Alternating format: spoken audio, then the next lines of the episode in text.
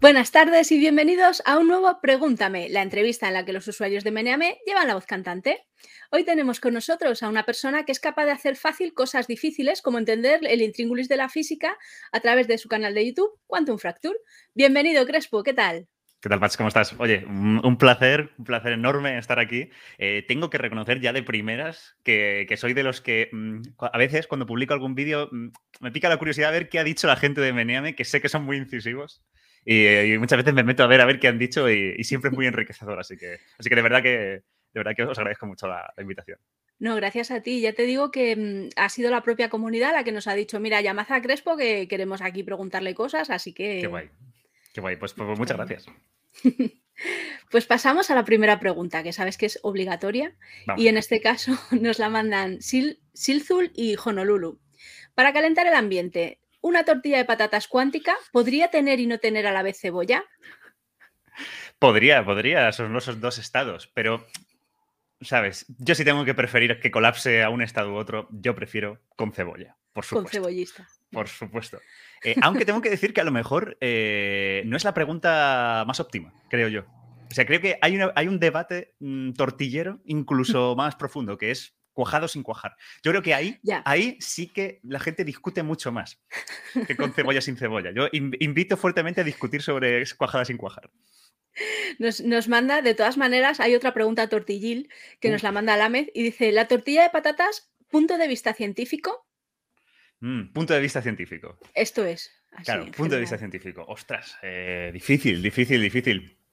A ver, mm, desde el punto de vista nutricional, pues a lo mejor poner cebolla, subir hidratos, ¿no? Porque estamos metiendo azúcares. A lo mejor tal vez llevaría a equilibrar algo más. La tortilla que tiene más grasas, no sé, qué cojones estoy diciendo. Eh, no, pero, pero bueno, yo creo que esto creo recordar que se hicieron estadísticas al respecto de, de, qué prefería más la gente con cebolla o sin cebolla y creo que preferiblemente la gente prefiere con cebolla. Entonces yo creo que hay una sabiduría popular que está diciendo algo. Bueno, en, en Meneame sabes que hay dos puntos de vista, el equivocado y los concebollistas. Exactamente. Cada uno. Bueno, pues te paso la siguiente pregunta que nos la manda Silzul, que es el mismo que nos ha preguntado lo de la tortilla cuántica, y dice, ¿qué es lo que te resulta más difícil de hacer en vídeos de ciencia? ¿Cómo equilibras la exactitud científica con la divulgación?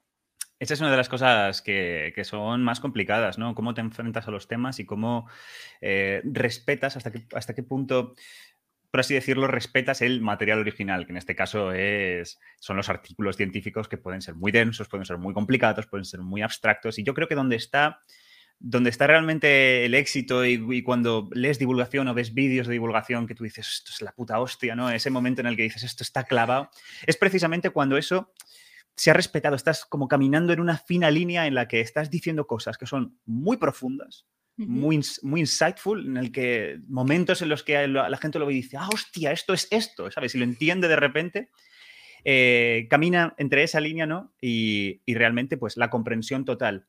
Eh, los mejores vídeos son en los que precisamente yo creo que se respeta muy bien ese material, se respetan las ideas profundas y a la vez es una cosa que podría entender un niño. Es una cosa que es transparente, clara y sin, y que, sin que sea obtuso y sin que estemos diciendo un montón de palabras técnicos que nadie entiende.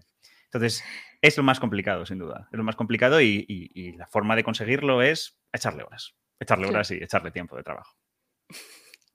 La siguiente pregunta nos la manda. Estás eh, Tom Bombadil y Jaque Ucalane. Aquí votamos compulsivamente las noticias de Francis Villatoro, la ciencia de la mula Francis, y sinceramente no entendemos la mayoría o nada. Algunos tenemos carreras de ciencias y creemos que lo que publica está entre lo científicamente correcto y trastorno de personalidad. Esto es una opinión de los, de los usuarios, ¿vale? Big trouble. Sí. Solo sabemos que si es 5 sigma la noticia mola y hay que votarla mucho. ¿Qué opinas de Francis y su blog?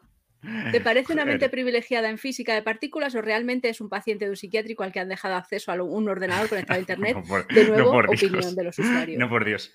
Eh, los, que, los, que, conocemos a Francis en persona, Francis es un amor de persona. Eh, mm, y, aparte de ser una persona extraordinariamente inteligente, eh, una persona con la que prácticamente, mi sensación es que puedes hablar de ella prácticamente de lo que sea, de lo que sea, y el tío te da, mm, te da la talla, ¿sabes? Te da la talla aunque no sea su tema base y aparte de eso, aparte de eso, em, aparte de eso, también es una persona que desde el ámbito de la divulgación, muchos de nosotros que, pues eso, que no, no llevamos tanto tiempo como los blogueros en este caso, eh, y, muchas veces ha habido ciertas fricciones entre antiguos divulgadores y nuevos divulgadores, eh, como, como suele pasar en muchos, en muchos campos, ¿no?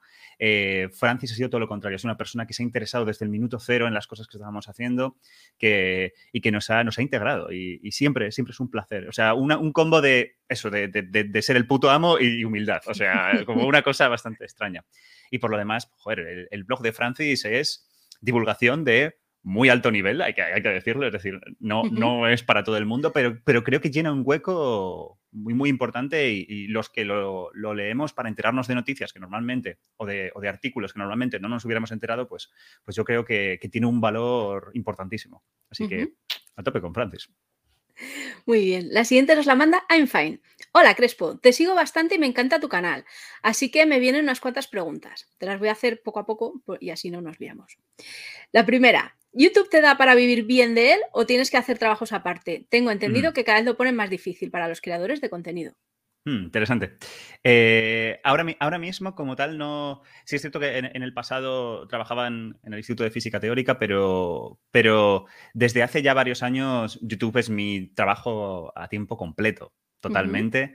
y, de lo que genera el canal, tanto por el dinero por anuncios que nos da YouTube, como por eh, las acciones, los patrocinios, básicamente los patrocinios que tenemos en los vídeos, pues, pues me permiten perfectamente vivir de eso y además eh, poder sostener a un equipo de personas con el, que, con el que hacemos cosas más chulas.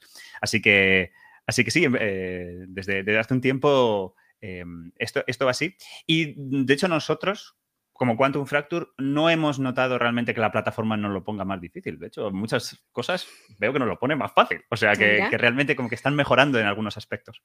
Así que, así que en ese sentido, en ese sentido, guay. Fenomenal. La siguiente pregunta nos dice, ¿has pensado centrarte más en Twitch como la gran mayoría de youtubers últimamente o te supone un cambio brusco? Y esto lo pregunta también Mustela. Eh, Twitch eh, está ahí, es una plataforma que tiene unas prestaciones y tiene, joder, que es, un, es, una plataforma que tiene unas ventajas muy guays para, hacer muchas cosas, pero para el tipo de divulgación que hacemos nosotros, en el que nosotros pues hacemos documental y reportaje en el fondo, pues no es, digamos que el, directo, pues no es el mejor formato. A nosotros lo que nos mola es, es precisamente eso, no, no es tanto la improvisación y la producción del propio directo, sino es más bien como eso, tirarnos nuestras horas haciendo un guion, preparando unas animaciones, eh, etcétera. Esa, esa, postproducción eh, es lo que nos mola a nosotros. Y no encaja muy bien con el formato de Twitch. Por eso YouTube es nuestra plataforma más, eh, más predilecta ¿no? para lo que hacemos. Fenomenal. Y la última pregunta de esta tanda, ¿cómo llevaste el tema de las criptodivisas? Recuerdo que tuviste que hacer como tres vídeos para aclarar los comentarios. ¿Acabaste contento con ellos al final? A mí me enseñaron bastante y te lo agradezco. Ah, qué guay, qué guay. Pues muchas gracias. Eh, la verdad es que eso, esos son los mensajes que nos, motivan a seguir haciendo eh, vídeos de así, de temas de actualidad que requieren un poquito de, background, ¿no? Como es el, tema cripto. Eh, en nuestro caso, con el tema cripto, sí que de los tres vídeos que nosotros teníamos planeados para hablar de las cripto cosas, se les añadieron dos vídeos extra. uno de ellos para, para aclarar matizar y enmendar algún error que habíamos cometido en nuestro primer vídeo sobre cuestiones económicas. Eh, esto es una cosa que, vamos, que solemos, o sea, nosotros el rigor nos lo tomamos muy en serio y si cometemos errores, hacemos todo lo posible para enmendarlos. Este, y este era pues un fe de ratas que hicimos para, añadirlo. Y por último, sí que hicimos un vídeo extra porque cuando hablamos un poco sobre el tema de hasta qué punto contaminan o no las criptomonedas, mucha gente nos pidió, nos pidió que comparáramos hasta qué punto el, un sistema si el sistema cripto estuviera completamente generalizado en el mundo, si sería más contaminante o no que el sistema bancario normal que tenemos, que tenemos hoy en día. Que porque este es un argumento que los bitcoiners y la gente que son, están muy a tope con el tema cripto argumentan muchas veces de, ya, pero es que si usáramos todos estos seguramente contaminaríamos menos. Y, y la pregunta es, ¿es esto realmente así? Pues, pues en, en, la investigación que hizo Luis, nuestro, nuestro guionista, pues resulta que es mucho, es, mucho más eh, peliagudo el, tema y no es, no es tan fácil. Entonces hicimos un vídeo extra también porque nos lo demandó la gente y, eh, y ahí estuvo. Así que completando, redondeando las esquinas. La siguiente pregunta nos la manda Penetrator o Penetrator. ¿Qué, otros ¿Qué, otros canales de divulgación científica nos recomiendas, tanto en inglés como en castellano? Wow. Pues bueno, por supuesto, eh, tengo que decir que yo fundamentalmente veo canales en inglés de divulgación científica, ¿no? De divulgación científica sí que veo, veo fundamentalmente en inglés. Eh, últimamente me gusta mucho, por ejemplo, las cosas que está haciendo eh, Mates Mike, que tiene un canal de matemáticas así ahora relativamente pequeñito en, crecimiento, que encuentran cosas que, joder, que no, ninguna de estas cosas las sabía, qué guay. Em, eh, y, en, y, en, y, en, el ámbito inglés, joder, Visos, Veritasium, eh, eh, Kurgesacht, eh, Minute Physics, como todos los clásicos. Creo recordar, de hecho, que en esta pregunta hubo un usuario que puso debajo como un montón de canales y es como estoy totalmente de acuerdo con esta lista de canales. Así que, así que es, es, es muy buena, es, es muy buena elección. Eh, si tuviera que coger uno, si tuviera que decir este canal, This is the Channel, este es, este es un canal que no me pierdo nunca, eh, posiblemente diría, diría Kurgesacht. la verdad es que la gente de Kurgesacht me gusta mucho cómo trabajan, me gusta mucho todo el rollo de postproducción que tienen y, y, vamos, y, sus vídeos por lo general están súper, súper bien. Y hablando de, mm, hablando de canales, nos escribe Tamayo, que estuvo también en una entrevista. ¡Ey, qué guay! Nos dice, yo he dicho que no iba a decir lo de los comentarios, o sea, a la gente, porque iba a primar a los, a los que habían pasado por Meneame, pero mira, Tamayo dice una cosa interesante y dice, y un formato de entrevistas en Twitch como una entrevista sobre la bomba nazi, con algún experto en el tema, no sabemos si de bombas o de nazis, para ampliar información. Fíjate, precisamente ese directo lo hicimos en Quantum Fracture. Es decir, sí es cierto que el, tema directo eh, me dio. Me dio por, experimentarlo hace relativamente, relativamente poco, principalmente porque eso, porque hicimos un vídeo sobre la historia de la bomba atómica nazi, es, un, es una historia que tiene filones, o sea, información que dejamos fuera, y dijimos, mira, pues, pues mejor, a quien le interese, pues estamos de charleta mi, mi guionista y yo, que es el que lo ha documentado, y, así lo dejamos todo, todo ahí para quien le interese. Y, funcionó muy bien, y funcionó muy bien.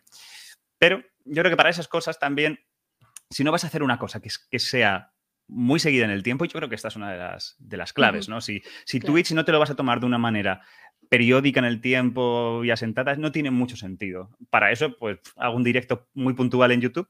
Claro. Para que la gente que quiera verlo, porque va a ser como una cosa especial, ¿no? y, además se queda ahí guardado y listo. Muy bien. Pasamos a la siguiente, nos la manda Aguezum. Grande Crespo, uno de mis canales de YouTube favoritos. ¿Te ha afectado la nueva dirección del algoritmo de YouTube eh, desde el verano pasado como le pasó a C de Ciencia? ¿Qué opinas de la plataforma al respecto? O sea, una parte la has respondido, pero por si quieres. Exactamente.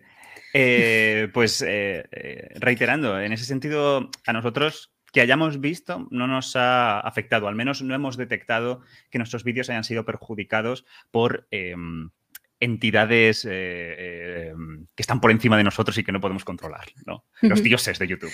Pues no, pues por ahora no hemos visto ningunos dioses de YouTube actuando y la mayor veces los vídeos, vídeos que funcionan peor o que tienen anomalías, por lo general sabemos explicar eh, por qué son así. O, mejor dicho, nos echamos la culpa a nosotros. Así que En plan, bueno, mira, este vídeo, pues mira, a lo mejor no ha funcionado tan bien porque este tema la verdad es que es un poco reguleras o, o porque realmente no está, no está del todo bien vendido. En plan, el tema está guay, pero realmente la forma en la. Pues no hemos encontrado una forma muy buena de enseñárselo a la gente, la miniatura, el título, realmente no son muy buenos. Por eso no tienen esas visitas. Razonamientos como estos los hacemos prácticamente todo el rato. Y, también nos, ayuda, nos ayudan a hacer el trabajo mejor en futuras ocasiones. Así que en ese sentido, nosotros estamos por ahora contentos con, YouTube, pero bueno, cuando los dioses nos empiezan a, nos empiezan a, lanzar rayos, pues, pues, pues veremos, veremos por dónde, por qué y todos esos, todos esos motivos. Muy bien, pasamos a la siguiente, que nos la manda Caracol. Hola Crespo, solo un par de cositas sin importancia. ¿Para cuándo de verdad de la buena la fusión nuclear? ¿Será la solución definitiva a gran parte de los problemas de la humanidad? Eh, una pregunta muy buena eh, a la que no estoy para nada autorizado a responder, o bueno, no estoy cualificado para nada a responder. Em, pero es una pregunta eterna. Eh, es una pregunta eterna la de. yo recuerdo cuando estaba en el instituto, o sea, ya hace muchos años, mm, muchos años, eh, no, voy a contarlos, eh, que, eso, que la, que la, fusión nuclear, que eso lo íbamos a tener en 20, 30 años. Y, es, y, hay como una broma interna que es como que la, la, fusión nuclear siempre va a comenzar dentro de 30 años, desde hace 50 años. Em, es un problema muy complicado, es un problema muy complicado cómo mantienes el plasma estable, que, se, que se autoabastezca, ¿no? Y hay gente muy buena de plasmas trabajando en ello, en ITER y tal. ¿Cuándo lo tendremos? Pues pues es que no me atrevo a decir una fecha por el, por el meme. Pero lo cierto es que aunque tengamos el plasma funcionando y que sea eh, autosostenible, etcétera. Autosostenible, seguramente no se diga así. Bueno, se mantenga a sí mismo, ¿no? Que la, que, la energía que dé el plasma lo mantenga caliente, ¿no? Como un fuego. el fuego, el fuego, el fuego se mantiene funcionando cuando el propio calor eh, mantiene, mantiene la combustión funcionando. Pues lo mismo con, con, el tema de la fusión.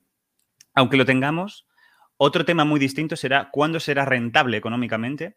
Y otra pregunta será cuándo lo podremos eh, Mm, básicamente extender por todo el mundo como una fuente, como una fuente de energía.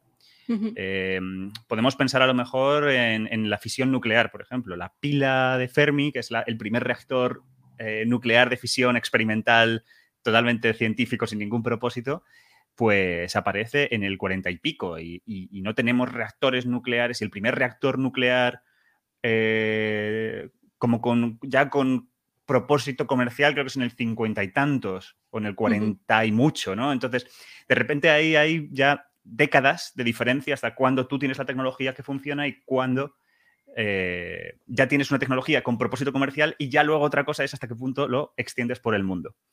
Eh, como ya fue como en los 60, ¿no? En este caso, con la energía nuclear. Y ya otro tema distinto es hasta qué punto la sociedad se te puede oponer a instalarlo. Eh, como hay reticencias ahora mismo con la fisión nuclear.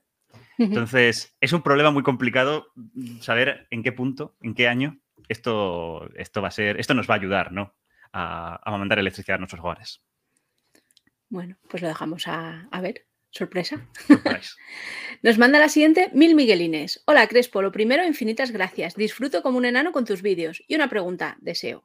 ¿Para cuándo un crossover con Coffee Break? Mm, qué guay. Pues eh, tengo que decir que tengo que decir que muy amablemente Héctor y Francis y, la gente de Coffee Break varias veces me, han pinchado en plan, vente algún día, vente algún día a Coffee Break a, uno de los programas. Y, tengo que decir que he sido yo el que les he dicho, chicos, pero es que que yo no tengo ni idea, o sea, que, que, sois, que sois investigadores, que sois científicos, que, yo no estoy realmente, yo no doy la talla en este programa, yo soy espectador de Coffee Break, a mí me encanta escucharos, pero yo aquí seguramente voy a decir trivialidades y tonterías. Aún así son, son muy amables y más de una vez me han, me, han invitado y oye, quién sabe. Eh, algún día a lo mejor, ¿sabes? Supero estas movidas y, voy y, es divertido. Pero, pero me da mucho respeto, tengo que decirlo. bueno, Ahí poco a poco. Nos manda ahora Mari Carmo y dice, te como y te recomo la cara. Te sigo desde hace años. No podré verte porque trabajo. Si me pudieses responder por aquí, te vuelvo a comer la cara. Así que vamos. Vamos allá. ¿Crees que viviremos esta década la unificación de la relatividad general y cuántica? Hmm. ¿Se tendrán que reescribir los libros de física? Muy buena pregunta. Eh, si tengo que apostar, es un no. Vale. Eh, si tengo que apostar es un no. El, motivo es que aunque tengamos una propuesta teórica que nos permita juntar esas dos teorías, otra cosa muy distinta es comprobarla experimentalmente. Yo, yo creo que el, el, momento clave en el que decimos, ah, esto es lo que unifica estas dos cosas, yo creo que tiene que estar acompañado ¿no? de una evidencia experimental que te, lo confirme frente a otras propuestas. Ya tenemos propuestas de gravedad cuántica, como puede ser la teoría de cuerdas, pero, pero el gran problema, y por lo que digo que en, e, esta, en estos 100 años no va a suceder, es, es, principalmente porque para poder confirmar esta teoría uno necesita un nivel tecnológico, uno tiene que explorar unas zonas del universo tan tan pequeñas, tan tan ínfimas, eh, unos, eso, unos lugares del universo tan extremos que no tenemos tecnología para explorarlos. Es como si le pidiéramos a gente del Renacimiento que te esté, pues eso, te esté haciendo experimentos de cuántica. Pues no, no tienen tecnología. Tienen que pasar primero por la revolución industrial, tienen que, tienen que pasar por tener una, tecnología para poder explorar cómo funciona, cómo funciona el átomo. Esto es el nivel más alto, porque tienes que ir a la escala de Planck es la escala en la que se te debería manifestar todos esos fenómenos eh, gravito-cuánticos, ¿no? Y, no tenemos la tecnología todavía. Así que, así que tendremos que esperar. Es cierto que puede haber, puede haber algo, puede haber algo porque si, si, en, miramos en, el universo primitivo, si miramos al fondo de microondas eh, y tal vez otras señales que, a lo mejor ahora mismo no estamos cayendo, si, tal vez el universo primitivo sí nos pueda decir algo. Porque el universo primitivo fue, era, era un momento en el que la energía estaba por las nubes, en el que eran condiciones muy extremas. Condiciones extremas en el que eh, puede que haya señales de este tipo. Señales, por ejemplo, de que, de que había cuerdas. Eh, de que las cuerdas bueno, dejaron algún tipo de impronta y a lo mejor podríamos eh, recuperarla, pero seguramente esas pruebas serán. Se puedan encajar con muchas cosas. Por eso, por eso incluso teniendo algo de este estilo, mm, mi apuesta, mi apuesta es que no. Me dice, es de la misma persona, de Maricarmo. También me gustaría saber qué opinión tienes sobre qué narices es todo esto. Y entre paréntesis, el universo, la realidad, las fuerzas y por qué. O sea, ¿por qué existe con lo fácil que sería que no existiese? Ah, eh, esto es muy filosófico. Esto sí que no estoy autorizado. Esto sí que no, no estoy capacitado en absoluto para responder esta pregunta. Em, bueno, a ver, realmente todo esto se podría responder por principio antrópico. Es decir, eh, sencillamente porque si la realidad no existiera tal y como existe ahora mismo, pues nosotros lo estaríamos aquí preguntándonos por ella. No habría nada. Entonces no habría nadie preguntándose. Entonces no. Así que las cosas son como son porque alguien tiene que preguntarse. Tenemos que estar aquí preguntándonos por ellas. Eh, pero, pero bueno, en líneas generales, en líneas generales, eh, eh, muchos filósofos me dirán, eso es una puta mierda de respuesta y tendrían razón. Así que, así que voy a dejarlo ahí. Realmente sí, realmente me dirían que es una puta mierda. Pero, sí, sí. Y, nos manda otra pregunta más para aprovechar. Dice, ¿cuerdas o bucles? ¿Qué te seduce más? Mm, cuerdas, cuerdas, cuerdas. A lo mejor es que estoy muy sesgado eh, también, porque hace poco hicimos también un vídeo en el canal explorando pues esta, mm, eh, esta teoría, alter, bueno, comillas, la que, se, que se dice la que es la teoría enemiga de la teoría de cuerdas. Teoría enemiga sí que es bastante adecuado, alternativa no tanto. Y sí que, sí que estudiándola, estudiando más en concreto y teniendo feedback de un montón de investigadores, sí es cierto que las cuerdas son, son más sexys. O sea, las cuerdas, mi sensación es que es un panorama más amplio que, que los buques. En ese sentido, bueno, no, se sabrá. O sea, cuánto, dentro de, unas, de, unos cientos de años, cuando podamos investigar en concreto qué, es lo, qué es lo que pasa en la escala de Planck, pues, pues veremos si cuerdas, bucles o qué pasa. Muy bien. La siguiente pregunta nos la manda Extreme 3. Bienvenido, Crespo. Lo primero, muchas gracias por prestarte. Tengo un par de dudas. La primera, ¿todos los agujeros negros tienen la misma densidad? Es decir, ¿lo que mm. sea que los compone es siempre lo mismo? Muy buena pregunta. Em, desde el punto de vista clásico, desde lo que sabemos, ¿no? En relatividad general, eh, en principio, eh, si un agujero negro, eh, si dos agujeros negros tienen la misma masa, giran mm, a la misma velocidad, por así decirlo, tienen el mismo momento angular y tienen la misma carga, que normalmente en la vida real están descargados, son idénticos, son iguales, son exactamente iguales, no hay nada que los diferencia. Eh, eh, se llama el teorema de Nopelo y es también fruto y es, y es, y es, el corazón de un montón de problemas que, que, se tienen en, en, gravedad cuántica y en, y, bueno, y en, y en, en, ver cómo la relatividad y la cuántica pues tienen diferencias muy grandes, ¿no? Tienen diferencias. Eh, de todos modos, uno tiene que entender también que, que, lo que crea el agujero negro, ¿no? Bueno, lo que lo que hay en el centro, centro, entre comillas, de un agujero negro es la singularidad, la famosa singularidad, ¿no? El lugar en el que la métrica, en que la curvatura, ¿no? Se vuelve infinita y, muchas veces desde, desde la ficción y desde la manera que tenemos como de visualizar el agujero negro es como lo que está creando el agujero negro. Pero sabemos que las singularidades son normalmente nuestras teorías diciéndonos que, han petado, o sea, que no, no, están capturando, no están capturando de verdad algo del mundo. Em, Así que, así que sabiendo que, haya infinitos, que esa singularidad no es algo real, sino que es algo seguramente artificioso de la propia teoría, eh, cuando tengamos una teoría de gravedad cuántica, cuando consigamos esa teoría de gravedad cuántica, a lo mejor podemos dilucidar eh, qué es realmente lo que hay en la singularidad o qué pasa cerca de la singularidad. Y si realmente hay simplemente un objeto altamente densificado, que podría ser una posibilidad. Puede haber otras alternativas, puede que sí haya singularidades de verdad, puede que haya otras cosas I don't know. Eh, pero, pero la respuesta es que no se sabe. Y que en el, futuro, cuando sepamos mucho más, entendamos mucho mejor a nivel cuántico los agujeros eh, negros, pues, pues seguramente sabremos contestar esa, esa pregunta. La siguiente pregunta, eh, de la misma persona, de Extreme 3, dice, ¿es posible que haya planetas, sistemas, galaxias hechos de antimateria? ¿Podríamos mm. detectarlo? Em, ha habido búsquedas.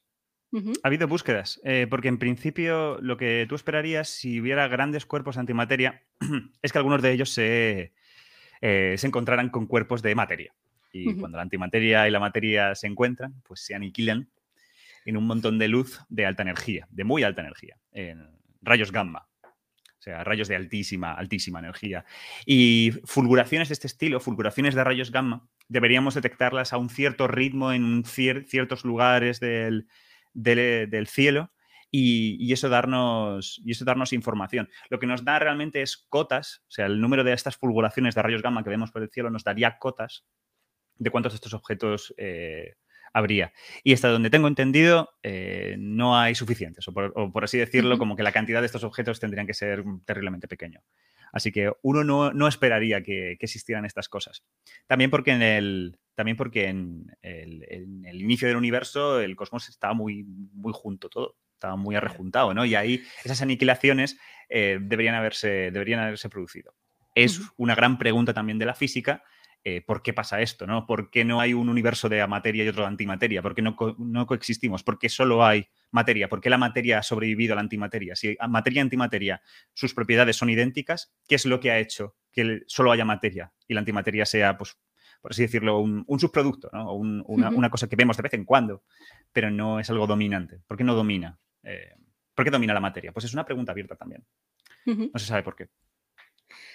Pues te voy a hacer un montón de preguntas ahora, mm, tampoco así como media filosofía. Y un poco. Nos la manda Continuum ST. Hola, José Luis. Te las hago de una en una, ¿eh? ¿Cuál es tu novela favorita de ciencia ficción? Oh, qué bueno.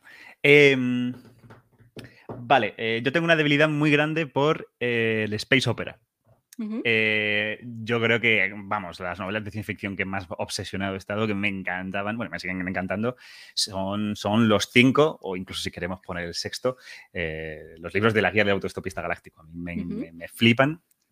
Eh, aunque es cierto que también hay un cuento cortito que es mm, súper favorito,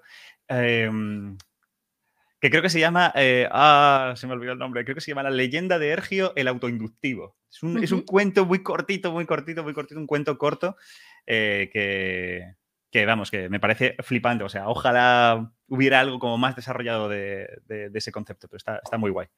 Eh, no sé qué, Ergio, el, autoinductivo se llamaba, no, me acuerdo muy bien del nombre completo. La siguiente pregunta es, ¿qué área de la física es para ti la que más te sorprende a nivel profesional? Pues a nivel profesional, yo creo que mm, las cosas de. Las cosas de información cuántica, yo creo que casi siempre suelen ser las que más cuesta digerir. O sea, ahora mismo que, ah, pues eso, hay, una carrera en desarrollar tecnologías cuánticas, hay una carrera en desarrollar ordenadores cuánticos y, toda la tecnología ¿no? que rodea el ordenador cuántico. Eh, y todo este campo en general se llama información cuántica. Eh, pues, pues hay cosas que son muy sorprendentes porque todas están de algún modo englobadas o, digamos que tiene mucho que ver una cosa, un fenómeno que se llama entrelazamiento. Y el entrelazamiento es uno de los fenómenos cuánticos, o sea, es uno de los fenómenos de la física, yo creo, más difíciles de comprender, más difíciles de comprender bien cuáles son sus consecuencias y qué ramificaciones tienen. Y y las cosas que contienen entrelazamiento entre muchas cosas o muchas partículas entrelazadas o muchas suelen ser, suelen ser eh, que cuesta, da respeto y que, que, al fin y al cabo te, sorprende mucho cuando, cuando acabas entendiendo bien lo que está pasando. vale, la siguiente pregunta es, ¿cuánto hay de filosofía en la física moderna? Hmm. Yo diría que son dos cosas distintas. Eh, yo diría que son dos cosas muy distintas. De hecho, de eso casi, casi que diría que los físicos tenemos muy, muy pocas nociones de filosofía, de filosofía de la ciencia em, y de metafísica, etcétera. Y, muchas veces eso lleva a hacer un poco de lo que se llama filosofía espontánea, eh, de filosofar un poco, en plan, estás con tus colegas tal y, haces tus movidas. o, de físicos realmente que eso, que, han entendido cosas profundas del universo y se atreven a dar como un paso extra y hablar sobre metafísica, etcétera, aunque no tienen una formación eh, tradicional en filosofía, que, bueno, uno tiene que saber las bases antes de, ponerse a hablar de esas cosas. Entonces, diría que, diría que sí, sí, que lo que pasa es que la física moderna es muy antiintuitiva, es eh, muy explotacabezas, muy como quieras, y eso parece que es como un poco filosófico. Pero realmente, realmente es al contrario, ¿no? La física es física, es ciencia, eh, se estudia de un modo así muy, muy concreto y es luego los filósofos los que a partir de ese conocimiento científico eh, se hacen preguntas más profundas, más filosóficas sobre esas cosas, diría yo. Diría yo, diría yo que son cosas separadas. Vale. La siguiente pregunta eh, nos la manda Garuse. Tengo una duda existencial. Si se pone en órbita un cuerpo escombro, ¿se podría considerar que es basura espacial? Mis dieces, sí. Respuesta, sí. Vale, pues pasamos a la siguiente. Nos la manda Guaperas, que empieza súper bien con una cosa que nos gusta mucho oír, que es, es una pregunta reflexión. En ocasiones veo que los divulgadores dais recetas ilusorias del tipo entiende la cuántica o qué es la relatividad en 10 minutos, etcétera, etcétera, contribuyendo a la idea de que la ciencia es fácil o da respuestas. La realidad es que la ciencia es complicada y no da tantas respuestas como parece. ¿Cuál es tu opinión? Correcto. Estoy bastante de acuerdo. Estoy bastante de acuerdo. De hecho, esto es una cosa que entre divulgadores hemos, hemos hablado más de una vez. Em, es hasta qué punto. Eh, hasta qué punto no siendo lo bastante explícitos en decir, ojo, que aquí te estamos contando cosas, pero que esto no es. This is not the real shit. O sea, esto no es lo de verdad. Eh, ¿Hasta qué punto, por ejemplo, estamos empujando o estamos animando a chavales a estudiar carreras científicas cuando lo que se van a encontrar va a ser una cosa ligeramente distinta? Eh, una cuestión ética, en plan, ¿de qué estamos haciendo? Em, yo es cierto que intento, intento, yo al menos sí que intento ser cuidadoso. E intento sobre todo cuando, cuando eres un poco taxativo en las cosas que estás diciendo, es muy contundente, eh, al menos muchas veces decir, pues decirlo, ¿no? Dejar claro, chavales, a ver, que esto es mucho más complicado, que esto no es tan fácil como decir esto simplemente, sino que, sino que la cosa es mucho más complicada. Aún así, yo creo que la divulgación en sí misma y, aquí a lo mejor sí que me desligo un poco de, la opinión del usuario. Eh, es que yo creo que a través de la divulgación sí que uno puede transmitir ideas profundas y muy poderosas y muy potentes. Ideas que, precisamente, que perfectamente una persona que está en la carrera si las pilla, le va a ayudar mucho más, le va a ayudar mucho más a alcanzar un nivel de profundidad muy alto. La física de verdad, pues es verdad, tienes que expresarla con ecuaciones, tienes que expresarla con matemáticas, tienes que entender muy bien ese lenguaje, tienes que entender muy bien las matemáticas que lo rodean para ver cómo se expresa, qué consecuencias tiene, etcétera. Y que lo que hacemos en divulgación, pues es simplemente pues, una capa, una capa conceptual, superficial, de luego ese conocimiento más profundo que implica matemáticas, que, implica coger esos conceptos y traducirlos a matemáticas. Pero yo creo que muchas veces en, carreras técnicas se olvida mucho esa parte conceptual, ese entender, comprender de manera conceptual qué es lo que estás haciendo. Y simplemente tienes a gente utilizando matemáticas como herramientas sin, entender muy bien qué están reflejando esas matemáticas. Yo creo que ahí la divulgación incluso en, ese ámbito eh, mucho más técnico y mucho más universitario, ¿no? Creo que viene muy bien para asentar lo conceptual y luego caminar a lo, técnico, a lo matemático y, a lo predictivo. Pues pasamos a la siguiente, que nos la manda eh, Chaval. Buenas tardes, tengo dos preguntas. Para el Crespo Bueno, ¿para cuándo un vídeo o miniserie sobre toda la red eléctrica española y por qué la energía está al precio que está actualmente, etcétera? Eh, me, parece me parece de. Mm, o sea, cuando, cuando leí esta pregunta, eh, creo que ayer, ayer cuando estuve echándole un ojillo para ver qué me va a decir la gente, em, cuando, cuando la vi dije, qué hijo de puta este tío. O sea, o sea, tía, no lo sé. Eh, porque ha sido omnisciente completamente. Em, pues lo puedo decir en primicia que efectivamente estamos trabajando ahora mismo en, una serie de vídeos para explicar cómo funciona el sistema eléctrico. Pues el sistema eléctrico. Para que. No, ya, ya no solo por la, por la situación actual, sino porque, joder, el sistema eléctrico eh, es muy eh, es, es antiintuitivo y muchas veces encuentro un fracture, aparte ya de hablar de cuántica, del universo, etcétera, ya que trabajamos o tenemos el placer y tenemos la, oportunidad de trabajar en mm, hacer animaciones para explicar cosas, muchas veces nos preguntamos, oye, ¿por qué no utilizamos nuestro trabajo también para explicar cosas que sean como de utilidad social? ¿no? De ahí los vídeos que hacemos del cambio climático, de ahí los vídeos que hicimos de criptomonedas. Pues eh, en este caso hemos visto que, que, claro, que, hablar de, de, este tema eléctrico creo que es importante, porque porque, y sobre todo, ya, ya fuera de todas las disquisiciones sobre qué es lo mejor, cómo se podría cambiar, cómo se puede resolver el problema de los altos precios actuales, etcétera, sino entender realmente lo complicado que es el problema. Yo creo que eso es lo más importante. No tanto, pues eso, la charla de bar que todos podemos tener de decir, pues esto se resuelve así, así, basado, sino entender, hostia, esto es un problema, esto es una movida. Y, y, entender el problema es entender cómo funciona el sistema eléctrico. Y, oye, estamos haciendo unos vídeos para que a todo el mundo que quiera enterarse le quede clarillo. ¿Y para cuándo van a salir? Pues muy pronto. El, primero, si no me equivoco, si sale todo bien, saldrá la semana, la semana que viene. Ah, mira. Pues nada, ya lo sabéis, meneantes. Lo, lo oísteis primero aquí. Exactamente. Y la, otra pregunta es para el Crespo Malvado. Soy Aries. ¿Qué signo me recomiendas a la hora de buscar el amor? Eh, ojalá tuvieran mis gafas de Crespo Malvado. Las tengo muy lejos, no, no. Eh, pues, ¿qué signo te recomiendo? Pues para lo que vale, pues, pues si es Slytherin o Ravenclaw, a lo mejor les te sirve de más, ¿sabes? Así que te lo dejo ahí. Te lo dejo ahí. La siguiente pregunta nos la manda eh, Gustavo Carra y Find. ¿Qué eh, ¿Piensas presentarte astronauta como Javi Santaolalla? Eh, no, eso se lo dejo a la gente. la verdad es que no. Eso se lo dejo a Javi, que aparte de ser un tío brillante, eh, es también un tío, un tío musculoso y resolutivo en aspectos físicos, cosa que no soy yo, por ahora. pero, pero, a ver, evidentemente tiene que ser una experiencia muy guay, pero, pero es cierto que todo el rollo de pues evidentemente no es solo lo chulo de ir allí, sino el riesgos, eh, no, solo, no solo riesgos, sino también las situaciones estas de vértigo completamente, de eh, en cinco minutos os reparo esto, todo el mundo aquí está muerto. Eh, pues yo honestamente, yo honestamente prefiero estar en mi casa viendo Netflix. no sé vosotros. Distintos, distintas, distintas formas de verlo.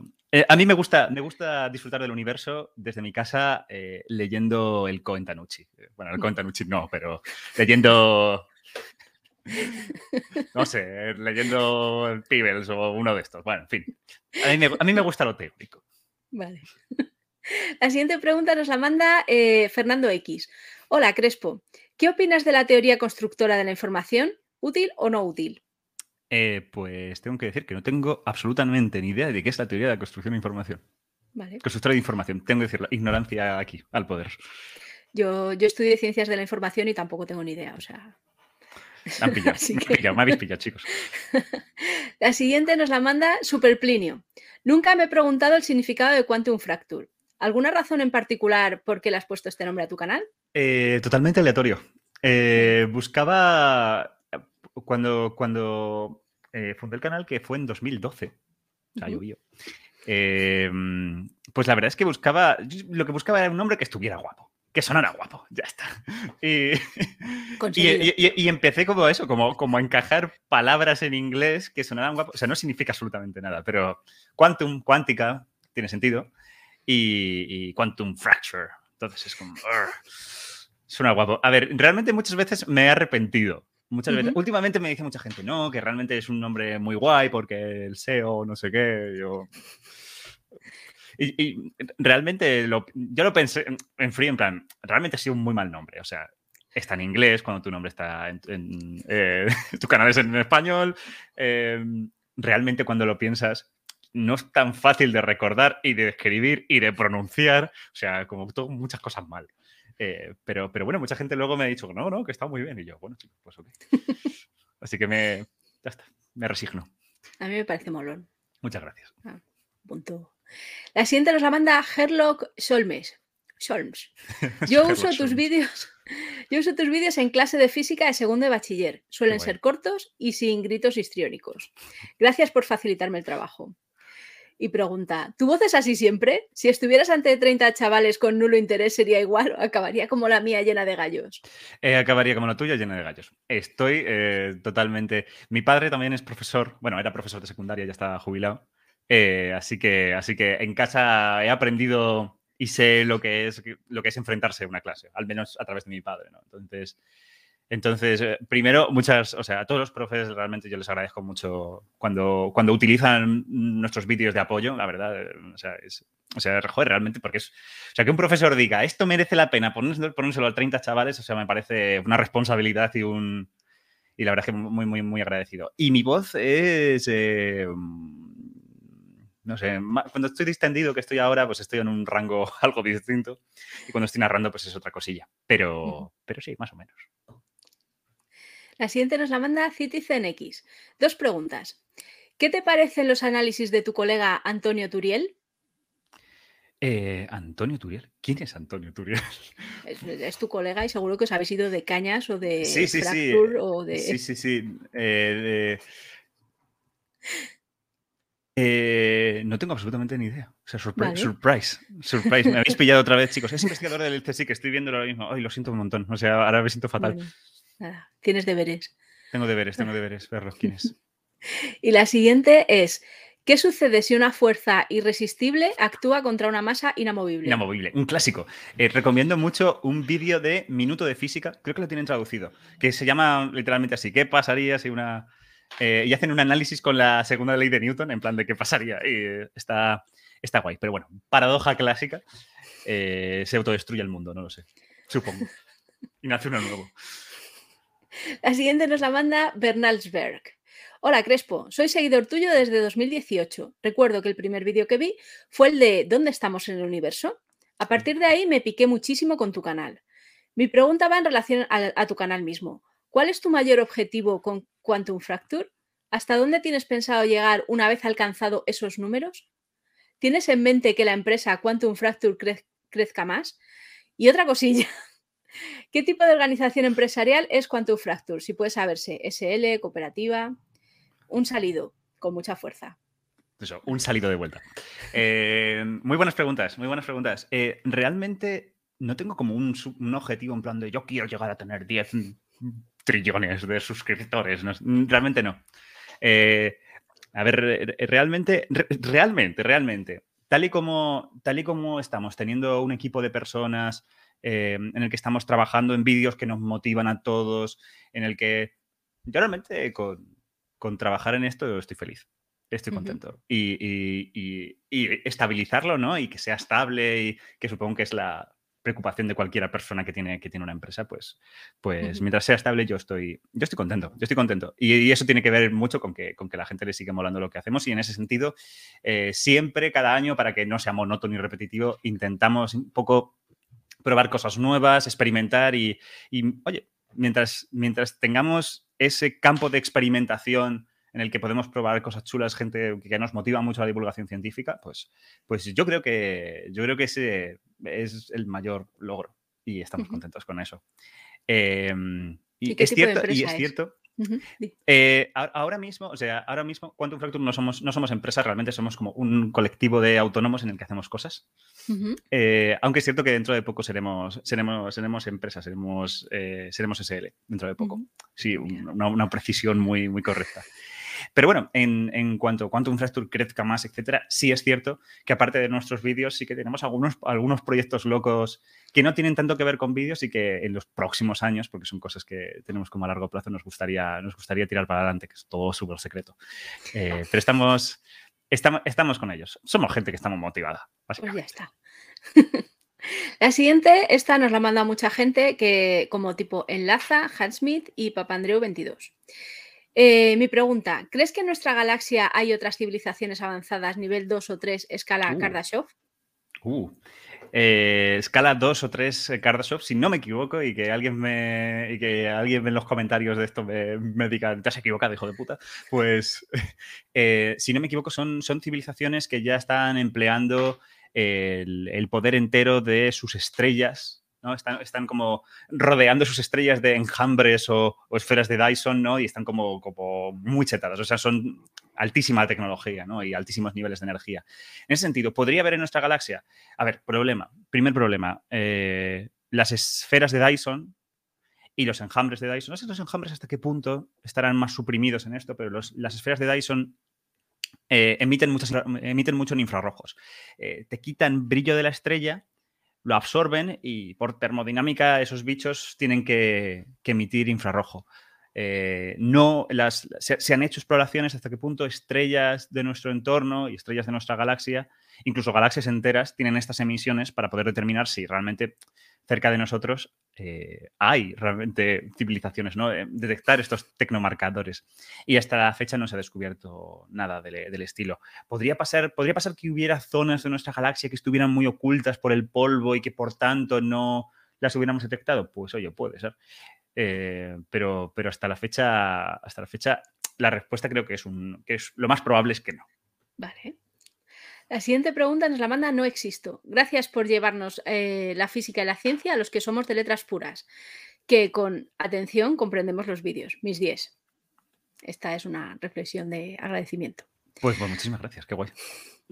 La siguiente pregunta la manda Me llamo Mula. Mulo.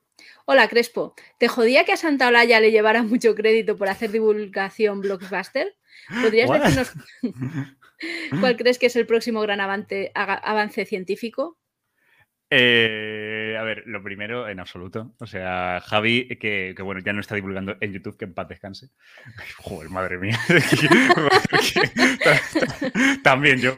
Eh, no, no, o sea. Eh, Javi y el resto de divulgadores, pues oyes, hacen la divulgación. Una cosa muy bonita de la divulgación es que la comunicación científica tú puedes comunicar de formas muy distintas y atacar el problema de contarle ciencia a la gente de formas muy diferentes. Mientras uno sea riguroso con lo que dice, mientras uno respete el material original, ¿no? Lo máximo posible y, eso, y sea riguroso, pues, pues todo, todo estupendo. Ahí luego hay formas y formas distintas de, hacer divulgación. Es cierto que la manera que tiene Javi de enfrentarse a muchos temas de física pues es distinta a, la, a la que tenemos nosotros. Pero está guay que estemos mucha gente haciendo cosas distintas porque así personas que a lo mejor mis canales y mi puta cara la odian, pues no odian la de Javi y gracias a Javi, eh, pues esas personas a lo mejor se motivan para estudiar, estudiar ciencia, aprender más o simplemente pues tener más cultura científica, que es lo que importa. Así que en ese sentido, estupendo. Y la segunda pregunta era, eh, científica. O sea, este, ha sido... el próximo gran avance científico? ha sido una de cal y otra de arena. Sí. Eh, pues no sabría mm, eh, no, sabría, no sabría muy bien decirlo. Yo creo que seguramente, yo apostaría seguramente. Em, em,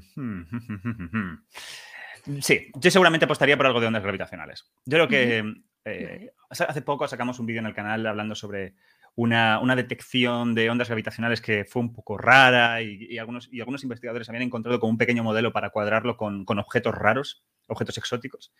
Y yo creo que es muy probable, que a lo mejor en este caso no, es que es un poco forzado, pero yo creo que en el futuro sí que vamos con ondas gravitacionales vamos a detectar cosas un poco raras. Y eso sí que va a dar lugar a un cambio, a un cambios de paradigma fuertes. Eso. Ah, yo creo que lo, si yo tuviera que apostar qué va a ser lo próximo, yo, yo seguramente apostaría por ondas gravitacionales.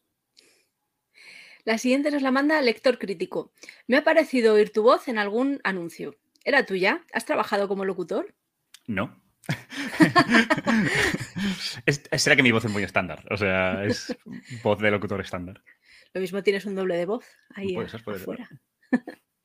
La siguiente nos la pregunta RTZ. Hola Crespo, creo recordar que te llegaste a animar con el vegetarianismo o la disminución del consumo de productos de origen animal. ¿Qué tal la experiencia? ¿Te llegas a plantear el veganismo para aportar más contra el maltrato animal y el cambio climático? Mm, qué guay. Eh, pues lo cierto es que sí, me, animé al vegetarianismo. O sea, la historia, la historia corta, la historia corta de verdad es que, es que en, el, en el confinamiento, durante el confinamiento, me vine, me vine a vivir con mi novia mi novia es vegetariana. Entonces, durante todo el confinamiento, yo era el que cocinaba en casa, porque yo, yo soy el que cocina, ¿no? Y, y, el, hecho de, claro, al final cuando cocinas tú y cocinas para dos, pues, pues para eso ya cocinas vegetariano. Entonces, por las circunstancias, por la circunstancia, pues empecé a, cocinar vegetariano y dije, pues mira, tampoco, ¿sabes? Tampoco es el fin del mundo. O sea, me di cuenta en plan, tampoco es el fin del mundo. Y ya cuando preparamos el vídeo de sostenibilidad, eh, un vídeo sobre 26 maneras, formas de combatir el cambio climático como, como consumidores, pues ahí fue cuando empecé a leer sobre qué consecuencias tiene la industria ganadera en, el, cambio climático. Y, a ver, no es, no es una cosa exageradísima como a veces algunos ecologistas he visto, en plan del 50% el CO2 proviene de las vacas. De las vacas. No es tanto, no es tanto, creo que estaba al torno del 20, 17, 15, quiero recordar, no me hagáis mucho caso, porque también son estimaciones, varían según cómo cuentes ciertas cosas, eh, pero sí es cierto que era un impacto que decía, joder, esto, tal. Entonces me, entonces me animé. Realidad, eh, realidad actual. Sí es cierto que como carne de manera ultra puntual, eh, muy, muy, muy, muy puntual y normalmente mi día a día sí que, sí que sigue siendo, sigo siendo vegetariano. ¿Daría el paso a ser vegano? Eso sí que vería, eso sí que digo, uff, huevos, queso, tortilla, con cebolla, no, eh, difícil, difícil, difícil.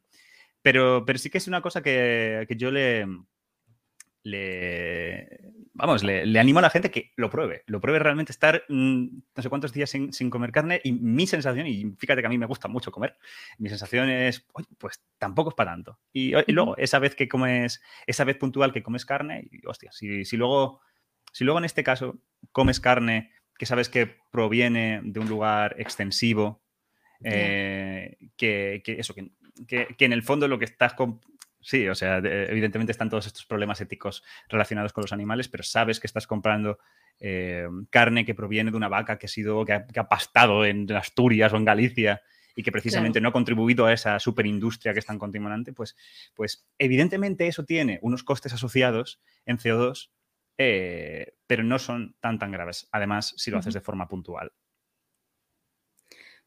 Bueno, está bien pensado. La siguiente nos la manda Banyan.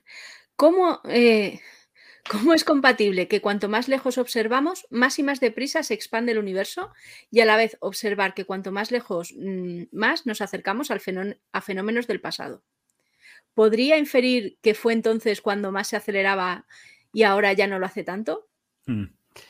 Eh, vale, vale, es una pregunta abstracta. Es una pregunta abstracta. Es decir, vale, cuanto más lejos miras, más se alejan las cosas, pero sencillamente porque porque el espacio, el espacio se expande fuera, de, fuera de nuestro grupo de galaxias, ¿no? Entonces, lo que ocurre es que cuanto más lejos miras, más se expande o más, o más parece alejarse esas galaxias simplemente porque se está sumando la expansión de todos los trocitos de espacio que hay entre ellos y nosotros. Cuanto más cerca estés, menos trocitos de espacio se expanden, cuanto más lejos, más trocitos de espacio se expanden. Lo que, lo que te lleva a pensar que esas zonas se están alejando muy rápido. O sea, no es que en el y claro, a esto se suma que la luz le tarda, tarda en recorrer las distancias, por lo cual lo que tú ves es el pasado. Pero eso no quiere decir que en el pasado las cosas se movieran muy rápido, sino lo que está pasando es que por, cómo se expande el espacio ahora mismo, eh, las cosas aparentan viajar, eh, alejarse muy rápido. Eh, a eso se le combina a que los fotones, los pobres, tienen que recorrer toda esa distancia y llegar hasta nosotros. Entonces, sí, es, sí es compatible. Hay muchos, hay muchas. De hecho, esto es un vídeo que tenemos pendiente, hablar sobre las fronteras del universo. Hay varias fronteras y tienen que ver todo esto con cómo se expande el espacio, eh, qué velocidad, a qué velocidad las galaxias superan la de la luz y por tanto empiezan a pasar cosas. Eh, en fin, es, complicado y, tengo, que, tengo que hacer un vídeo con cuidado para explicar todo esto porque, porque es interesante. Vale, la siguiente pregunta nos la manda Mark. Hola Crespo, voy al grano. ¿Te encuentras mucho comentario negacionista en tus vídeos?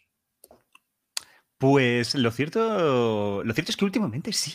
O sea, yo eh, a lo mejor simplemente es una sensación subjetiva mía, pero mi sensación es que en el pasado eh, como que había, había mucho comentario, mm, mucha, o veía que casi siempre en los comentarios siempre había, o sea, como una discusión muy guay, ¿no? Y, mucha gente diciendo cosas guay, diciendo bromas y, y no sé, como, como que en torno a los vídeos había pues un entorno cultural, ¿no? En torno a la ciencia que decía, qué guapo está esto, ¿no? Y últimamente sí que, sí que veo más... Eh, sí que veo más que los comentarios que me, aparecen en, la aplicación que tengo en el móvil de los comentarios de YouTube, pues, pues de repente es pues alguien en el vídeo de los nazis diciendo el holocausto fue mentira, eh, ¿sabes algo? ¿Sabes? Así, ese plan, ¿no? Eh, en, otro, o sea, como que globalmente los comentarios que veo que los veo más negativos. no sé muy bien por qué. A lo mejor simplemente que cuando, cuando tu canal estás más asentado, ¿no? Y tu público, pues, pues va, se pone tus vídeos y, y, tira otra cosa y ya no, ya no comentan tanto, pues al final pues la gente que va allí a contar su movida, pues, pues acaba como reflotando mucho más. Tal vez sea simplemente pues una evolución natural de, cómo evoluciona esto y ya está. Así que bueno. La siguiente pregunta nos la manda Cart. Eh, varias dudas me corro en el alma.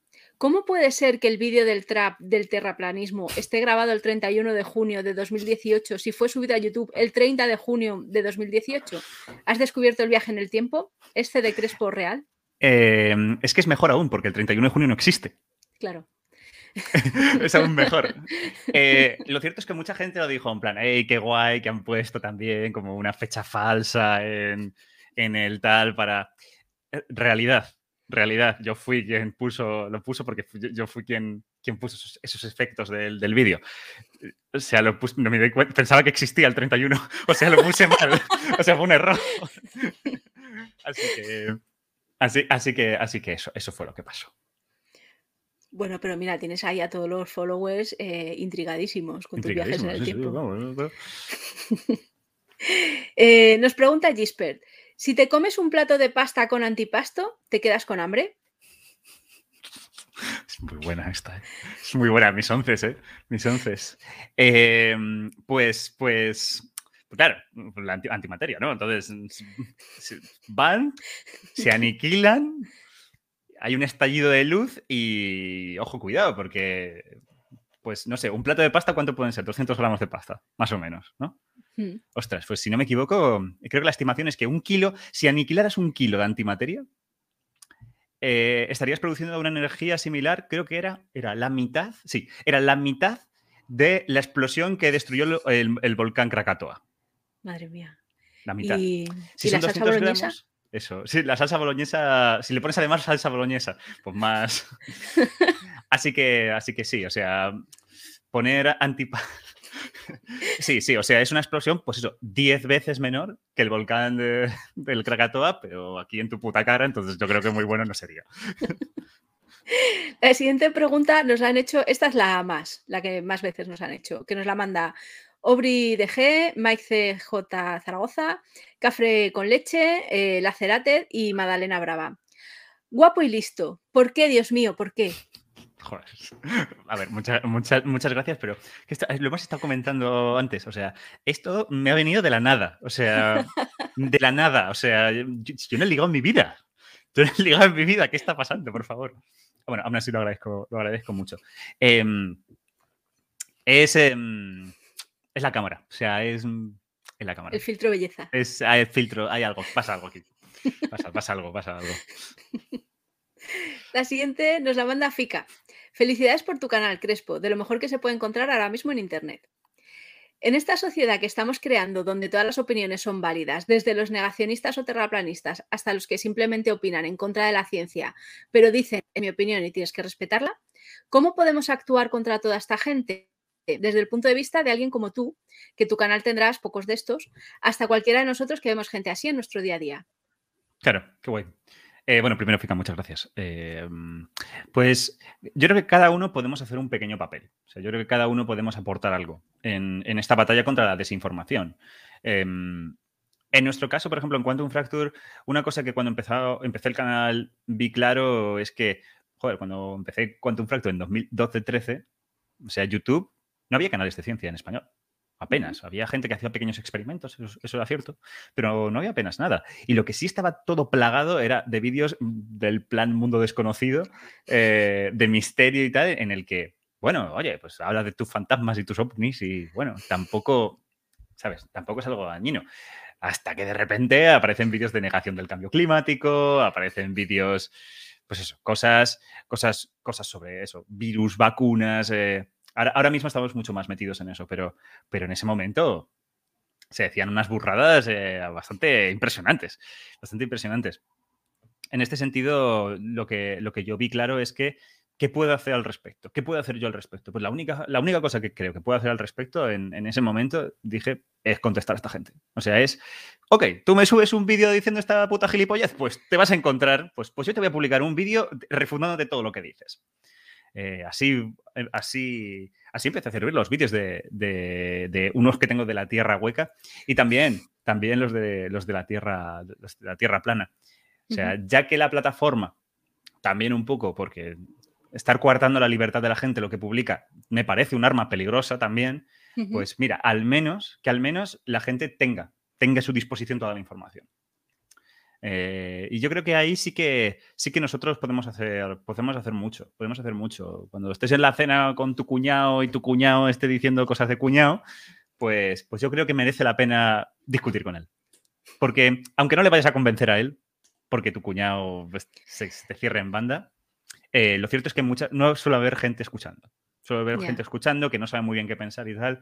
Y tú dando unos buenos argumentos, tú refutando cosas, eh, puede ayudar a que gente que está a tu alrededor eh, no, esté en esa posición neutra o caiga en muchas de estas, de estas cuestiones de desinformación. Yo creo que todos podemos hacer una parte. Pasamos a la siguiente que nos la manda eh, Visualito. Hola José Luis, es un gusto tenerte en Pregúntame por acá. Mi pregunta es simple, ¿cuánto tiempo te tomó y cuánta gente hay involucrada en el desarrollo de los vídeos relacionados con las interpretaciones de la física cuántica? Mm, Pues, pues fíjate, en, los vídeos de las... Eh, pues, pues tenemos. Tenemos primero a, Pablo Bueno, que es, investigador en física teórica, que es uno de los que más me ha pinchado para hacer los vídeos de, interpretaciones.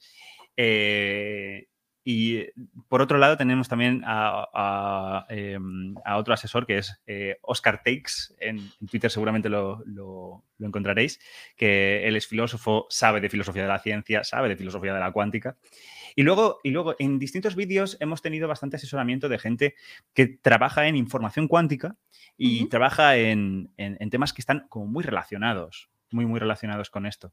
Em, si no me equivoco, estoy ahora, estoy ahora pensando, por ejemplo, en un vídeo en concreto en el que hablábamos de una interpretación de la mecánica cuántica que es bastante poco popular, pues oye, nuestro guion le pedimos que lo revisaran dos investigadores españoles que son de esta interpretación poco popular. Porque por mucho que sea poco popular y podamos decir muchas cosas en contra de ellas, pues oye, no. Que te, lo, que te lo mire alguien, que te lo mire alguien que sabe mucho y esta cosa que has dicho negativa sobre su teoría, no te sepan decir, mira, esto está mal por esto, y te lo dejen, pues es como, vale, estamos, estamos sirviéndole a la gente eh, cosas que son muy verídicas, ¿no?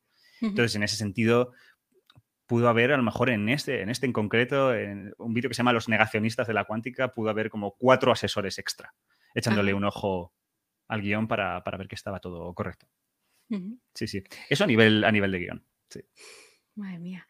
Eh, llevamos una hora. ¿Seguimos? Nos quedan todavía unas cuantas preguntas. ¿Cómo vas tú de tiempo? ¿Llevamos una hora? Llevamos una hora. Seguimos para adelante. Venga, la gente de Menia me lo merece. Vamos en cuanto a preguntas, llevamos un poquito más de la mitad. vale, o sea, tengo 11 páginas y llevo 6. Así que... Ostras, la gente se ha, se ha, puesto... Em, vale, mira, ¿qué te parece si lo hacemos hasta el cuarto? Vale. Hasta el cuarto, cógeme lo mejor, lo que mejor veas. Lo siento, chicos, eh, que a lo mejor, que a lo mejor claro, eh, eh, si, si, vamos la mitad, voy a estar aquí hasta el infinito. Yo las tengo organizadas, las organizo por votos. O sea, te hago primero las que más votos tienen y luego las que menos, porque entiendo que las que más votos tienen son más relevantes para más gente. Vale, democracia, vale, ok. Sí, es que en Benea me funcionamos todo por votos. Muy bien, muy bien. Pasamos a Eorus. Hola, Crespo. Pregunta fácil. Detrás de tu trabajo en el canal habrá mucha historia y experiencia, pero la pregunta, ¿no hay una forma de enseñar las ciencias de una forma que atraiga más?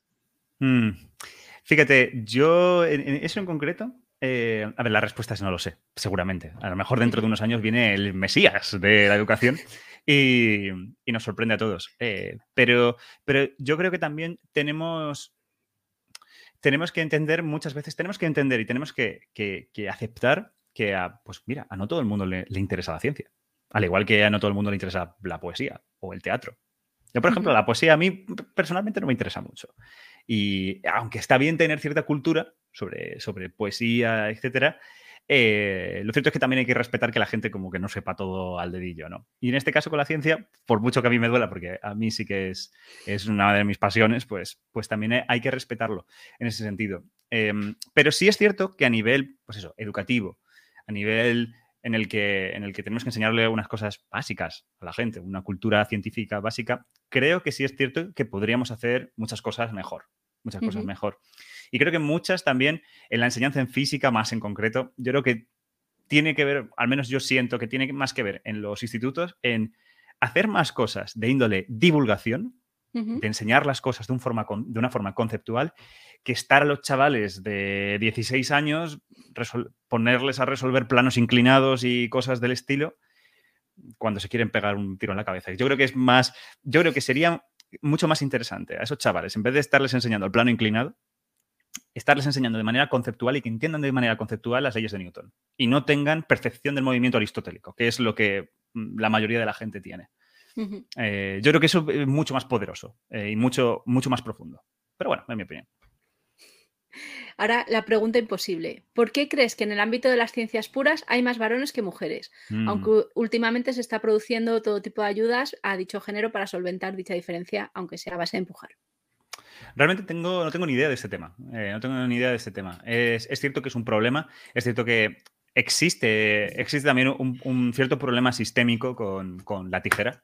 La famosa tijera, el hecho de que, de que en muchas carreras eh, científicas eh, acaban graduadas más mujeres que hombres, pero cuando estas mujeres avanzan académicamente, se ve como el número de mujeres baja, el número de hombres sube. Es, es, problemático. Eh, y, es, cierto también que desde, desde Quantum Fracture eh, también hemos, hemos, visto que estos, esto, este problema existe, sin ir más lejos. Cuando, cuando vemos los porcentajes, que esto YouTube no es, una, es, una, es un dato que nos da, los porcentajes de hombres y mujeres que nos ven, es mayoritariamente hombres. Mayoritariamente. Estamos hablando de un porcentaje muy, muy alto. Y, y, claro, nosotros también nos preguntamos por qué esto es así. Tiene que ver a lo mejor con que yo soy un hombre, yo por ser un hombre, por estarlo explicando a todos, pues la gente con quien va a sentir más sintonía en plan de querer aprender de mí también va a ser, van a ser hombres. Em, otros canales, por ejemplo, que, eh, que, están hosteados por mujeres, sí que han visto que por estar hosteado por una mujer tienen más audiencia femenina. Ah, mira. Entonces, es interesante, pues una vez más, el tema de la representatividad, ¿no? Hasta qué punto el ver que alguien de tu género, alguien que es igual a ti, está, está ahí, tiene que ver o, va a influenciar en que tú eh, sigas ese camino. Entonces, es interesante, es interesante. La verdad es que a mí me gustaría estudiarlo con, mucha más profundidad. Pero, pero desde luego, de, los datos que tenemos nosotros y que hemos visto, sí que parece que, la representatividad, la figura femenina estar presente ahí, tiene mucho que ver. Vale. La siguiente eh, nos la manda GFUF Hola, Crespo. ¿Crees que las matemáticas se inventan o en cambio crees que se descubren? Saludos y gracias de antemano. Eh, pregunta filosófica que no estoy autorizado a responder, seguramente. Em, pero. Pero, pero, pero, pero, pero, pero, pero, que no estoy autorizado a responder. Realmente no debería responderla porque esto es, es, hablar de filosofía de las matemáticas. Si tuviera que hacer filosofía espontánea, y aquí cartel, filosofía espontánea, estoy haciendo filosofía espontánea, no tengo ni idea de lo que estoy diciendo. Eh, yo sí que me atrevería a decir que, se construyen, que, se, no, se descubren, sino que se, construyen realmente. Que tú realmente lo que estás haciendo es coger unos axiomas, ¿no? Tú, las matemáticas, tú estás asumiendo ciertas cosas y a partir de ellas, pues haces, haces construcciones a partir de ahí, ¿no? y, que, y que son construcciones abstractas que viven en nuestra cabeza. No le, quitan, no le quita eso eh, ni mérito, ni realidad, ni nada de eso. Pero, pero sí diría que, sí diría que es, que es una cosa modelística que existe en nuestra cabeza. Pero bueno, eh, de todos modos, no tengo ni idea de lo que estoy diciendo. Así que. Nos pregunta Super Plinio, ¿qué le ha pasado a The Quantum Fracture, tu canal en inglés, que lo tienes ahí medio parado? ¿Demasiado complicado? Tenemos ahí medio parado. Básicamente sí, porque estamos, eh, fue... Mm, me, me, animé muy rápido a hacer el, hacer el canal en inglés cuando, seguramente, cuando, cuando digamos que tenía muchos fuegos que apagar y yo lo que decidí es prenderle fuego a otra cosa. Entonces, básicamente. Em, pero, pero de todos modos estamos ahora en proceso de irlo, irlo reanimando y, que funcione, eh, funcione, funcione de nuevo. Realmente nos hace mucha ilusión que también gente que no solo es hispanohablante pueda ver, pueda ver nuestras, nuestros vídeos traduciéndolos. Así que, así que, bueno, estamos trabajando en ello. Estamos trabajando en ello ahora. La siguiente nos la manda Iñakis. Hola José Luis, me alegra mucho tenerte por aquí. Desde aquí un seguidor tuyo y aficionadillo a la física de sofá. Em, por, eh, a ver, por cierto, Jordi Pereira y tú salisteis del mismo molde o cómo es eso? No nos parecemos tanto Jordi y yo. Además, Jordi, tengo que decirlo, Jordi es muy alto, muy apuesto. Tengo que decirlo. ¿eh? Ahí me supera, me supera muchísimo. Lo mismo lleva el filtro altura. También, también. Mi pregunta es sobre Roger Penrose. Sé que mm. ganó el Nobel de Física con la teoría de la formación de agujeros negros, pero lo mm. más interesante de este señor me pareció que mediante unas fórmulas matemáticas de física pudo demostrar que el universo es cíclico. ¿Qué clase de fórmulas son esas como para poder demostrar algo tan difícilmente demostrable? Si pudieses dar un apunte sencillo, tu opinión sobre esta fórmula te estaría enormemente agradecido. Tengo que decir que no tengo ni idea. Eh, tendría que mirármelo con cuidado. Roger Penrose tiene muchos trabajos de, mucho, de muchos tipos. De, ah, de, muchos tipos. Algunos incluso me atrevería a decir que son un poco pseudocientíficos. Eh, cuidado. Eh, pero, pero bueno, evidentemente, premio Nobel ha hecho trabajos mm, impresionantes, también en cosas de gravedad cuántica, eh, etcétera. Em, pero, pero esto en concreto del universo cíclico, o sea, me quiere, me quiere sonar, me quiere sonar de alguien que propuso una teoría en el que eh, el, universo se inicia a sí mismo. O sea, es como que el universo no tiene un inicio porque, por así decirlo, se inicia a sí mismo a través de una curva temporal cerrada. Qué bonito. y muy paradójico y con muchos problemas. Eh, no sé si es esto. No sé si es esto. Seguramente no. Pero, pero bueno, sigue siendo una idea bonita. Eh, pues, pues no sabría decirlo. No sabría decirlo, pero, pero, pero bueno, son ideas interesantes. O sea, Roger Penrose, Penrose es uno de los, de, vamos, de, los físicos de, nuestro tiempo más brillantes y, no por nada tiene ese premio Nobel. Y, y seguramente será una idea interesante que, oye, a lo mejor no será muy fructífera eh, dada nuestra situación actual de lambda CDM, Big Bang e inflación, que, es como las cosas mejor asentadas sobre qué ha pasado en el inicio del universo. Pero, pero bueno, será interesante. Y bueno, Sony 11, así que te, hago otra más, por si acaso. J, J. Napier.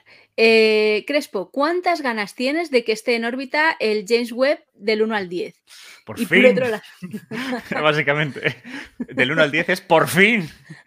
Lo llevan retrasando demasiado tiempo. Em, eh, no, va a estar bien porque, joder, bueno, me gusta ver, va a estar bien. Eh, joder, tener un dispositivo como ese, pues es como el lanzamiento de Planck o como el lanzamiento em, de, Kepler. Eh, o sea, es, un satélite que además también va a estar enfocado en descubrir exoplanetas, que, es una de las cosas más chulas ahora mismo, ¿no?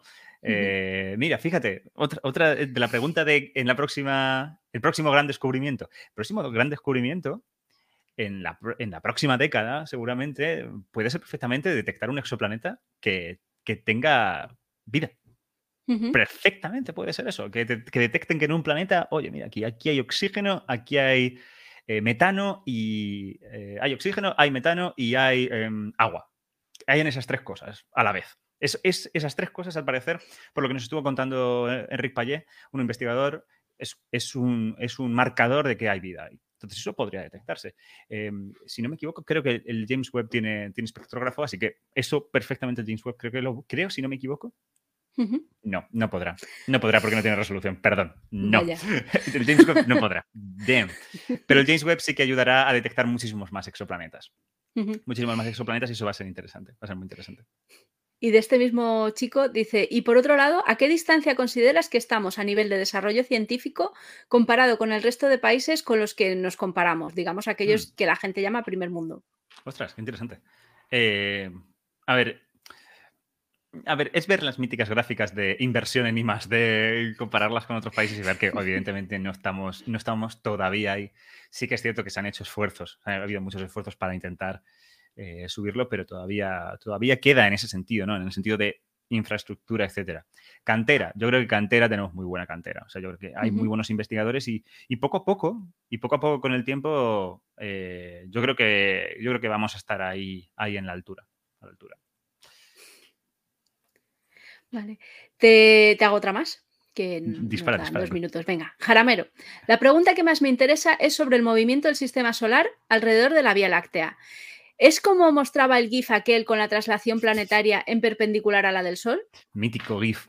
Eh, no del todo, eh, no del todo, porque, porque el, GIF, para quien no lo haya visto, a ver, es el sistema, ¿no? El sistema solar, aquí está, ¿no? Aquí está el Sol, aquí están los planetas, giran, ¿no?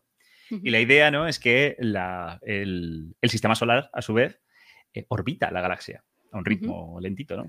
Bueno, o rápido, quien quieras verlo. pero va girando en la galaxia, ¿no? Entonces la idea es que aquí está el Sol, ¿no? Aquí giran los planetas, ¿no?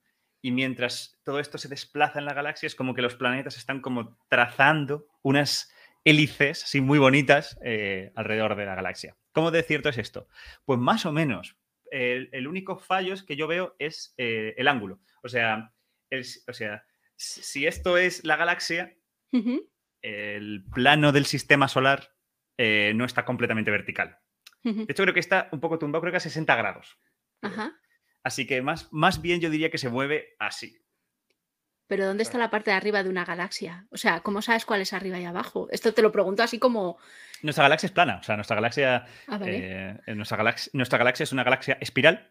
Ajá, sí. tienes el centro galáctico que sí que es un poquito más, mm, pues una acumulación de estrellas que es un poco más, más abombada, pero el resto es un plano Ah, vale, vale. En el que están todas las galaxias. Está Tom disculpa, todos todas las estrellas con todas sus planetas. Entonces, nuestro, nuestro, nuestro sistema solar, pues así que está como un poquito torcido y al torcerse, pues los planetas irían así. Creo que ah, eso sería un poquito más preciso. Sí. Eh, bueno, pues Sony 15. ¿Te hago una más o.? Venga, una última. Venga, una, última. vale, a ver. Em, comentador ocasional. Eh, hola, ¿por qué ese desprecio a los universos paralelos de Everett? ¿Por qué ese desprecio? Eh, muy buena pregunta. A ver, realmente, no le tenía, o sea, a ver, por un lado, eh, previo, previo a, aumentar mi conocimiento en filosofía de la ciencia, sí que le tenía cierto, sí que tenía cierto desprecio, no, cierto desprecio, no, o sea, no me, enamoraba mucho la idea de pensar en resolver problemas físicos utilizando la idea de que hay otros universos o hay universos paralelos, más en concreto, resolver problemas de cuántica pensando que hay eh, líneas, bueno, que, el universo se desliga, ¿no? El universo se, se dobla y que hay otros universos en ese sentido eh, principalmente porque, porque me parece lanzar la pregunta a tomar por el mm, culo y, un poco no atender a muchos problemas que, creo que tiene la cuántica y que es un poco como chapar la pregunta. O sea, mi sensación es, pues mira, esto es, pues hay universos paralelos que nunca jamás vamos a poder em, corroborar que existen experimentalmente, chapamos la pregunta y ya está. O sea, me parece, me parece eso, como una manera de chapar a hacer ciencia y, y, no realmente plantear de preguntas profundas sobre, sobre los problemas fundamentales de la cuántica, sobre la medida, sobre, la, sobre el observador, etc. Em, por eso no me gusta mucho. Ahora que, ahora, eso no me gustaba mucho. Ahora que sé un poquito más de filosofía de la ciencia y de interpretaciones, etc., sé que dentro de la filosofía de la ciencia se les pone muchas pegas y se les ponen muchos peros a la idea de universos paralelos. Y se le pone además muchos peros también a esta, a esta interpretación de, Everett. De hecho, nos gustaría en el futuro hacer un vídeo en Quantum Fracture explicando por qué la interpretación de los muchos mundos, la interpretación de Everett, poco regulera, poco regulinchi. Muy bien, pues nada, muchas gracias por el ratito este que nos has dedicado. A vosotros. Em, quería pedirte si quieres aprovechar para contarnos, em, yo qué sé, si tienes eh, próximos eventos, próximo próximos vídeos? Eh, fundamentalmente, así que lo recuerda, recuerda ahora mismo como, como importante, es sobre todo próximos vídeos. Encantado todo el mundo que se pase por Quantum Fracture, suscribir y campanita, lo clásico. Pero fundamentalmente, eh, nosotros estamos mm, casi todas las semanas publicando vídeos sobre temas interesantes sobre, sobre ciencia, sobre historia de la ciencia. Eh, y a todos, todos los que les interese, pues, pues, pues, ahí, pues ahí estamos. Muy bien. Pues nada, muchas gracias. Eh, a todos los demás os esperamos en 15 días con otra entrevista. Y nada, también suscribíos a este canal, aunque tengamos menos que, que Quantum Fracture, pues también somos personas. Así que. Pues estupendo. Pues, pues chicos, muchísimas gracias por todo y nos vemos en la próxima. Gracias, hasta luego. Si has llegado hasta aquí y tienes ganas de más, suscríbete a nuestro canal para estar al día de todas las entrevistas. Y si solo estás aquí por las noticias, te esperamos en meneame.net.